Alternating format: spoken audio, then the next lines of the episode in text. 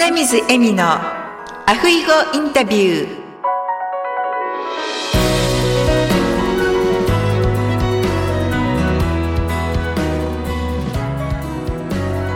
アロハアロハ就活エッセンス in ハワイ。ハワイ在住のライフスタイリスト花水恵美です。本日は横浜在住の湯口智子さんをゲストにお迎えしております智子さん、こんにちは。こんにちは。はい。よろしくお願いいたします。よろしくお願いいたします。では、智子さん、まず自己紹介の方よろしくお願いいたします。はい。ありがとうございます。小浜に住んでおります。えー、行政書士をしております。湯口と申します。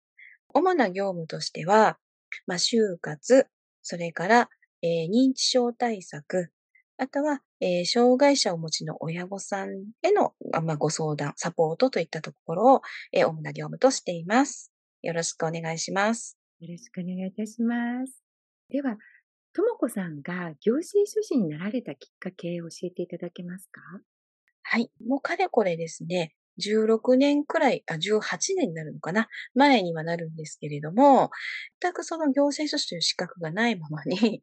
得する、する流れになりました。で、もともとはですね、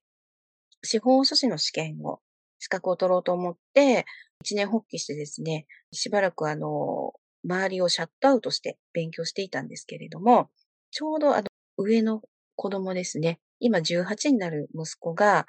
ちょうどできまして、あ、これはなかなか難しいなということで、ま、他に何かないだろうかっていう感じで探して、他に子供がいる状態で、試験を受けたっていう。なので、あの、何年前に取ったかっていうのは息子の年を考えると 計算するとすぐにわかるというね。はい。そうなんですね。なぜあなたは行政書士さんになろうと思われたんですか、はい。司法書士の試験、資格自体もそんなに深くは考えておらず、どういった仕事ができるかってことはあんまりよくわかってないまま受けたんですけれども、法律の方が、勉強したいなと思ってまして、それをまた遡るとですね、あの、私の母の話になってくるんですけれども、私の母が障害を持っているお子さんの塾を経営してまして、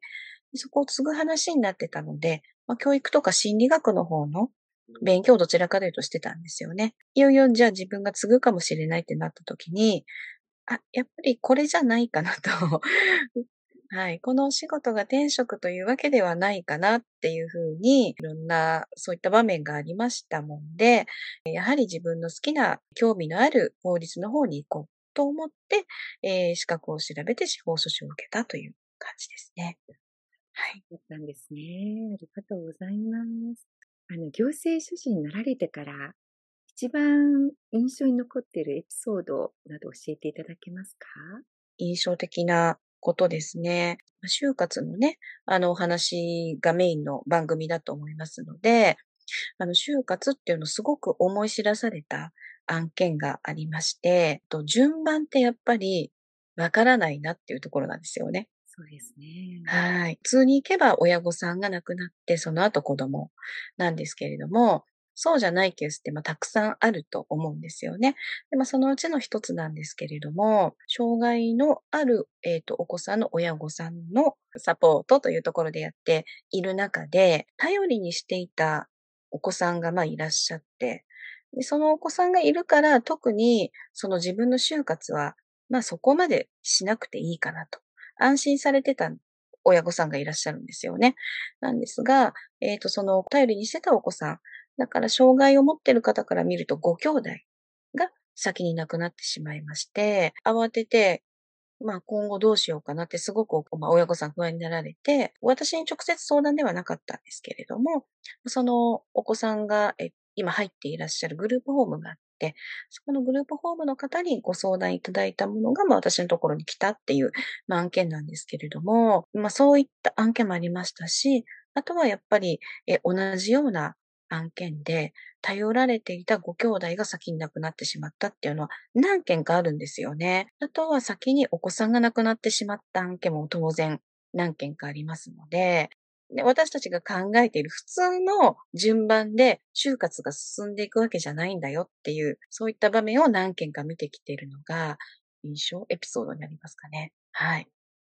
本当ですよね。私の父も42歳で癌が発見されてから4ヶ月後ぐらいに亡くなったんですが、ええ父の父ですね、ですから、祖父が自分より先に子供が死ぬっていうことを初めて体験したことになったんです、ねうん、そうですよね。もうすごいショックを受けてまして。いや、わかります。はい。普通だとね、順番にっていうふうにね、うん、思われると思うんですけれども、そうですね。ご病気だったり、事故だったりでですね、いかないことってありますからね。それでは、あの、ともこさん、今後どのように活動をされていかれたいですか、ありがとうございます。母のね、流れがあってっていうところで今活動さ、あの、しているので、そこからあまりブレたくないなっていう気持ちはありつつ、まあね、そこだけということでもなく、やはりあの、困りの方、身近に他にもたくさんいらっしゃると思いますので、そこはあの、限らずですね、あの、困りになっている方に、えー、寄り添って、少しでも就活を早めに終わらせて、少しでも、あの、楽しい未来をそこから解放された 未来を送っていただきたいなっていうふうに思うんですね。で、まあそれに対して私がじゃあ何ができるかってことなんですけれども、今の社団の方をですね、組みまして、まあ事業で社団を組んでるんですけれども、そこのちょっと代表をさせていただいてまして、えー、そちらの方で、特に身寄りのない方とか、それから、えー、まあ、先ほどね、障害を持った親御さんっていうところもそうなんですけども、あの、安心して、個人だとやっぱりなかなかちょっとね、難しい案件も安心してお任せいただけるような、まあ、地元でそういった、あの、存在になれたらいいかなと思って、そういった活動をどんどん広げていきたいと思っております。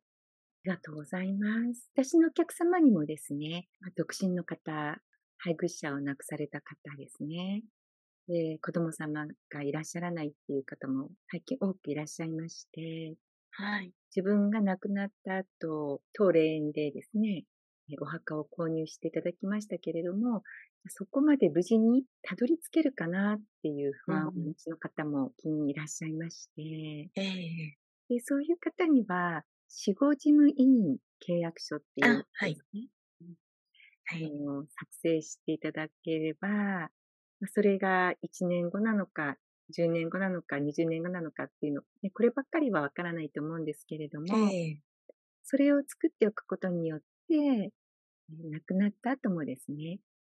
速やかにいろいろな手続きをしてもらえるっていうので、でそれで私、ともこさんとご紹介していただいて、で、お話をするようになって、ともこさん、本当にね、ニコニコされていて、優しい。いえいえ、ありがとうございます。話しているだけでも癒される感じなので、今後、一人でどうしようかなって思われている方もたくさんいらっしゃると思いますので、お近くの方はともこさんにぜひご相談していただけると、開けてくるんじゃないかなと思います。そうですね。はい。ありがとうございます。では、ともこさんの座右の銘を教えていただけますか？ええー、こう見えてですね、あの、結構イケイケなんですよ。気持ちは。そうなんですね。結構イケイケなんですよ。あの、それこそですね、当たって砕けろぐらいの気持ちですね。普段。はあ、すごい。はい、まあ、全身あるのみみたいな。当たって砕けろ。全身あるのみ。うん。うん。想像できないかもしれないですけど、雰囲気からね。はい、そうですね。あの、見た感じとか、お話ししてる感じがすごい柔らかいので、はい。っていうような感じはないんですけれども。はい。でもやはり、そういうね、お仕事をされて、そしてね、社団法人まで作られて、バリバリお仕事されていらっしゃるっていうことは、志といいますか、ね、当たって砕けろっていうぐらいの気持ちがないと。やはりあのね、信念曲げちゃいけないなっていうところもありますので、はい、そこをすごく大切にしていきたいなと思います。稼ぐ稼ぐばかりね、いかないように。うん、はい。あの、もともと自分が、えー、どういうことでこの仕事になったかっていうところを、あの、常に思いながら、そうしながら、なんかこう当たって砕けるんですね。当たって砕けろって思われるときは、どういう場面で？その自分のポリシーとかで、これはどんどん切り開いていった方がいいんじゃないかなっていう案件があったりしたら、後のことは考えずに、まあ、そのまんま、あの、全視あるのみっていう話になりますね。はい。そこはもうブレずに、あの、軸となる、その、母からのルーツですね。うん、はい。それからあと、まあ、先ほどお話ししてないんですけど、まあ、父がね、孤独死したっていう、まあ、経験もありますので、まあ、孤独死はね、結構あるのかなと思うんですけど、うちの場合は本当に、蒸発ね、父が、あの、いなくなってしまっての孤独死なんですね。はい。そういったところも、やっぱり就活の思いとしてあるので、母からのルーツ、それは、えっ、ー、と、障害の親御さんっていうところ、父からのルーツってね、やっぱり就活をきちんとやっとかないといけないよと。残される方に対してやっぱり思いをね、伝えていかなきゃいけないんじゃないかなっていう部分ですよね。はい。そこは、まあ、一応核として残しといて、そこの核の部分で、えー、活動していく中で、これは自分の思いにふさわしいんじゃないかなと思ったところは、まあ、あと、後のことはあまり考えずに突き進んでいったらいいかなっていうふうに思ってるっていう 感じですね。はい。なるほど。ありがとうございます。では、その当たってみようって最近思われたことはあります何社かの、その会場もお持ちの葬儀社さんで、そのエンディングノートのお話しさせていただいてるんですけど、その時は、ちょっとそういうオーディションが あるとは知らず、まあ応募したんだけど、まあオーディションだけど、とりあえず自分がやりたいので、最後まで勝ち取るまでやろうかなと いうふうに思った感じです。素晴らしいですね。で、勝ち取ったんですね。あ、そうですね。はい。こうね、落とされるかなと思ってはいたんですけどね。そうだったんですね。じゃあ、オーディションに無事に合格されて。あ、そうですね。おめでとうございます。ありがとうございます。それでは、あの、リスナーの方にメッセージをお願いいたします。はい。あの、本日はお聞きになっていただきましてありがとうございました。最初に言ったように、認知症対策と、それから、えっ、ー、と、親なき後問題に対して、あの、力を入れて活動している行政書士であります。えー、皆さんの周りでですね、えー、何かお困りのこととかあれば、あの、相談ベースであれば、あの、いつでも お時間作って乗りたいと思いますので、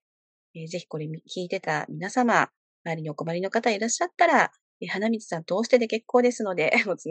つながってください。よろしくお願いします。ありがとうございます。ございます。あの、番組の概要欄の方にですね、ともこさんの、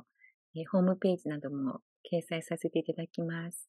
あありがとうございます。先ほどちょっと聞き忘れたんですけど、認知症対策っていうのはどういうことをされてらっしゃるんですか？そうですね。ごめんなさい。あの、ね、と、そうですね。やっぱりあの、資料なので、最終的にやれることはどうしても財産管理のところにはなってきてしまうんですけれども、なんで認知症対策というけれども、本当に財産管理の部分ですね。はい。で、その中で、まあ私がやってるものとしては、任意貢献契約っていうものがありまして、まあ判断能力がなくなる前に、自分がしっかりと選んだ方と契約を結んでおく。っていうものになるんですけども、で実際その方が、本人が判断能力がなくなってきたら、その、えー、契約を結んだお相手方に代わりにいろいろしてもらうというものになりますね。はい。それも、あの、認知症になってしまうと、まず契約なので、結ぶことができません。で、認知症になった時に動いてもらう方を作るものなので、認知症対策っていうふうに言われてますね。で、あと、そうですね、大きなとこで言うと、えっと、家族信託っていうものがありまして、とこちらは、あの、まあ、財産、どうしても財産がないとできないのかなって思われる方が多いんですけれども、えー、信託銀行とか、まあ、そういったあの、少子信託とはまた別でですね、あの、家族で管理者を作っていきましょうというものになりますので、えー、これお金がなくてもすることができます。あらかじめ認知症になる前にやはり契約なので、管理者を決めといて、まあ、その方に、まあ、ご家族になる可能性がね、あの、ほとんどなんですけれども、ご家族の方に、まあ、管理者になっていただいて、その方に、まあ、財産をお預けして管理してもらうという仕組みになってます。その、まあ、お手伝いをさせていただく感じですね。なるほど。はい、あの、認知症になる前にそういう契約書を作ってなくて、認知症にかかった場合はどうなるんですか？まあ、いろんなケースが考えられますけども、例えばですけども、ご家族がいらっしゃって、介護費用があってっていう感じであれば、まあ、特に問題がないケースもあります、中には。はい。なんですが、そうですね。例えば、二項権のお話でいきますと、お一人の方とかだと、誰が認知症になった時に代わりに動いてくれるかってとこはやっぱり問題になってくると思うんですよね。はい。で、その契約をしてないと、結局、その、ご自身が判断能力がなくなった時に、まず施設に行く、行かないとか、はい。それから、施設に行くにあたって不動産が残ってるだとか、そういったお話が出てくると思うんですね。はい。その時に、そういった代わりになってくれる方をきちんとつけてないと、家庭裁判所の方からの家庭裁判所がま選んだ方が来るっていうふうにまよく言われてるんですけど、ここはちょっと厳密に言うと違う場合もあるんですが、あの、要はその最初に自分が選んどいた、判断能力がある時にしっかりと選んどいた方が動いてくれるわけじゃなくなる。それはハワイも同じですね。あ、ですよね。はい。はい。裁判所に自分がしますという届けを出して、うん、それが裁判所からあの、OK が出ないと、その方ができない場合が多いですよね。ああ、なるほど。うん。例えば、兄弟とか、うん。あの、子供さんも何人もいて、じゃあその中の何かするかってなった時に、はい、うん、うん。当事者の方は、いや、本当は娘さんにしてもらいたいと思ってるかもしれないんですけど、幸い息子さんを選んでしまう場合もありますよね。あそうですね。はい。なるほど、なるほど。えー、っと、はい、そういったケースもありますし、あと、あの、日本だと、財産の多さによっては、額によっては、ご家族が自分がやりますよって言っても選ばれないケースがあるんですね。あ、そうなんですね。そうなんです。はい。あの、そうなってくると、知識がない方とかだと、家族ができるんじゃないか、認知症になってもっていうふうに思われるかもしれないんですけど、はい、実際蓋開けてみたら、あの、財産が結構あって、自分たちでやるつもりで、その申し立てしたんだけれども、ご家族ではなくって、第三者が付されてくるっていう話があったりするんですね。その第三者っていうのはどういう方ですか、まあ、ほとんど資料になる、なりますね。弁護士さんとか行政書士ええ、そうです。まあ、その時の、はい、あの、資産の状況だとか、住んでいらっしゃるところだとか、はい、まあ、あの、いろんな状況を見て、家庭裁判所の方から、あの、この方はって感じで来るんですけれども、ちょっと厳密に言うと、ここは、あの、必ずしもそうでもなくって、あらかじめ、例えばですけど、ご家族ではなくって、あの、信頼できるような資料の方とかいれば、その方は候補者に載せとくこともできるんですよね。そうすると、資料の方乗っけとけば、逆に資産の状況で弾かれることはないので、なんで信頼できる方が一応なってくれるという、まあ、ストーリーはできるんですけれども、この辺ちょっとなかなか細かくって、ご存知ない方がいらっしゃるので、認知症になったらもう、あの、必ず家庭裁判所から、えー、知らない方が来るっていうふうに思われてるんですね。はい、はい。必ずじゃないんですね。で、まあ、資料をそこの候補者に乗っけても、もしかしたら、あの、弾かれることもあり、ありますね。あの、実際そういうケースも聞いてるんで、これも100%じゃないんですけれども、ただ、あの、確率としては高いよということで、はい。それでは、やはり、はい、えー、認知症などになる前に、そういう書類を作って、ちゃんと、はい、あの、公認の方を決めておけば、裁判所から何も言われずに、その公認の方が手続きできるって感じ、そうですね。まあ、公認の方が手続きするんですが、ここもまたちょっといろいろありまして、そのまんま行くと、あの、結局その、まあ、契約した方なんで、えっ、ー、と、安心して任せられる方なんでしょうけれども、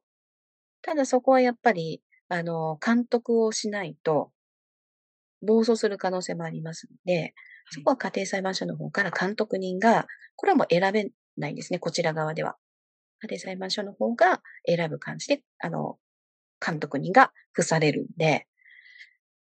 そういう仕組みになってます。はい。じゃあ、監督人の方が、公認の方がしている、そういう手続きなどをチェックしてくださるってことですか？そうですね。チェックする仕組みになってますね。はい。これは安心ですね。だから安心という意味では本当にそうなんですよね。ただ皆さんやっぱりお金がかかるっていうところしか、うん。あの、見ないんで、大はい。抵の方相談来られる方ほとんどそうですね。え、そこの部分お金かかるの？とか、はいいう話にはなってくる。うんそうですね。って言って、ここはどうしても仕方がないですねって話になるんですけど、それは裁判所からチェックが入ることに対して費用がかかるんですか？えーっと、チェックをすること、まあ、監督をしているというところの報酬になりますよね。じゃあその、はい。はい、報酬、チェックに来られてる方に報酬を払わなきゃいけないって感じなんですね。そうですね。その報酬に関しては、まあ、あの、ご家族が払うわけじゃないですけどね。うーん。うん、ご本人の資産からっていう感じにはなりますけど。はい。そうですね。うんで、ご家族の方が例えば公認になったとしても、いらっしゃるわけですか？監督に。逆、逆にそのケース、あ、逆にそのケースというか、任意後見の場合は、え必ずつきますね。あの、修行の方であれ、ご家族の方であれ。はい。あそうなんですね。あ、なんか今日また一つ勉強になりました。そうです。うん、なんかこの辺は結構話すとね、あの、いろいろもっと細かくお話ができたりとか、はい。あの、時間かけてね、説明するようなところなんであれなんですけども。はい。ありがとうございます。それでは、ともこさん、今後もですね、就活、そして認知症対策、そして、障害のお子様を持った、えー親御さんのですね、サポートを中心に、ますますご活躍ください。はい。ありがとうございます。では、またお会いする日まで。アフイホーアフイホーありがとうございました。ありがとうございました。